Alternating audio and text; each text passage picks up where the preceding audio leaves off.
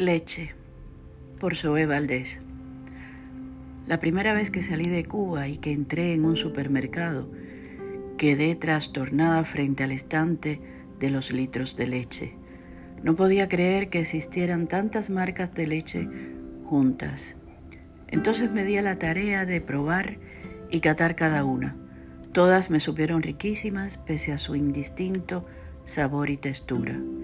El primer día me bebí no sé cuántos litros. La amiga Valerite no podía creer que yo tragara tanta leche, más que una ternera, y que no me fueran diarreas. Pero los que nos criamos en el comunismo tenemos los estómagos de acero inolvidable.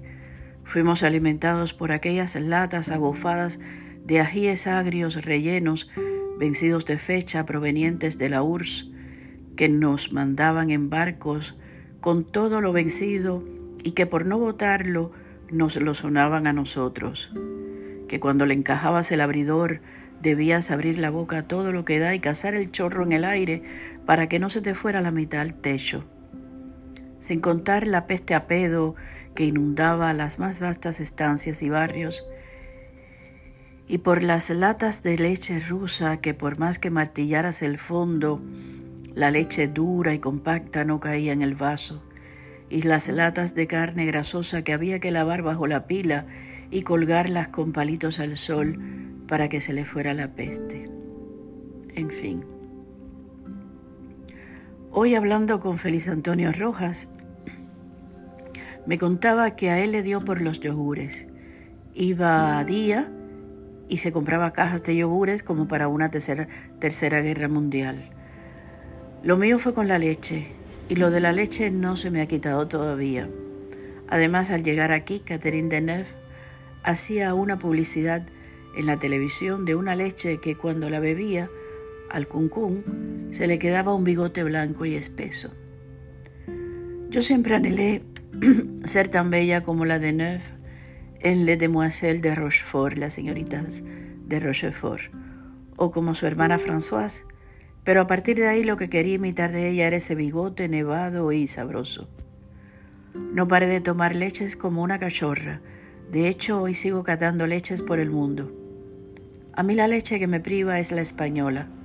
Yo no sé con qué alimentan a las vacas españolas, pero a mí la leche pascual y la asturiana son como el don Periñón salido de las ubres de las vacas españolas. Después me encanta la leche del príncipe Charles o sea, la inglesa que él comercializó uh, con su nombre, si vous voyez bien ce que je veux dire. Y la italiana y la suiza, pero la primera, la española. Cuando pude sacar a mi madre de Cuba, que compré su libertad cual esclava con derecho a cepo de diseño, todos tenemos, literalmente, la obsesión de ella, como de cualquier madre cubana, era la carne, y en segundo puesto, la leche. Al poco tiempo de estar aquí, empezó la jodientina con lo de las vacas locas. Pero mami seguía zampándose unos uh, Chateaubriand que parecían alfombras persas. Una tarde mi querido amigo Alain Cornu entabló una conversación conmigo acerca de François René de Chateaubriand. Y mami le soltó aquella frase memorable. No hay como un buen Chateaubriand con papitas fritas. Y siguió. Pero aquí no saben cocinarlo bien, no lo adoban, lo dejan así ensangrentado y con una babita rojiza. Yo lo cocino bien como cualquier palomilla que se respete y le hago ese adobo de chuparse los dedos. Tuve que explicarle al realizador de Tout le Matando un Mundo que en Cuba toda una generación de cubanos le llamaba Chateaubriand a los a causa, a causa perdón, de una receta de cocina disque francesa concebida por una banera tarada de antes del año del error. Con la leche pasa ahora más o menos que con las vacas locas aquellas. Les ha dado por decir que la leche debe beberse hasta los 14 años y para colmo la primera que lo dice es la de Neuf, que si no nos fijamos que las bestias amamantan hasta más o menos el equivalente a esa edad en los cachorros y que si patata y patata. Bueno, allá las bestias que no vivieron obligadas como bestias, valga la redundancia, bajo el comunismo, y que no han tenido nunca refrigerador o nevera, que si da cáncer, que si esto y lo otro, coño, todo lo bueno da cáncer. aunque ahora la gente ya no se muere de cáncer, sino del virus narra.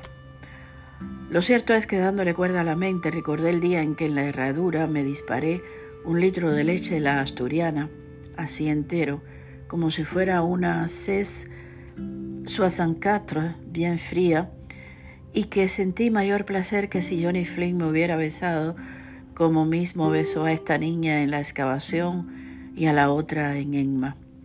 Yo soy muy lechera, pero lo reitero, como la leche esa española no hay.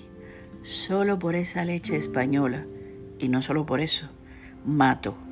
Esa es la razón por la que me entró tanta tristeza cuando el otro día oí a una política española confesar en la tele en las colas del hambre muchas veces las madres piden leche para sus hijos. Mal síntoma, muy malo. Soy Valdés.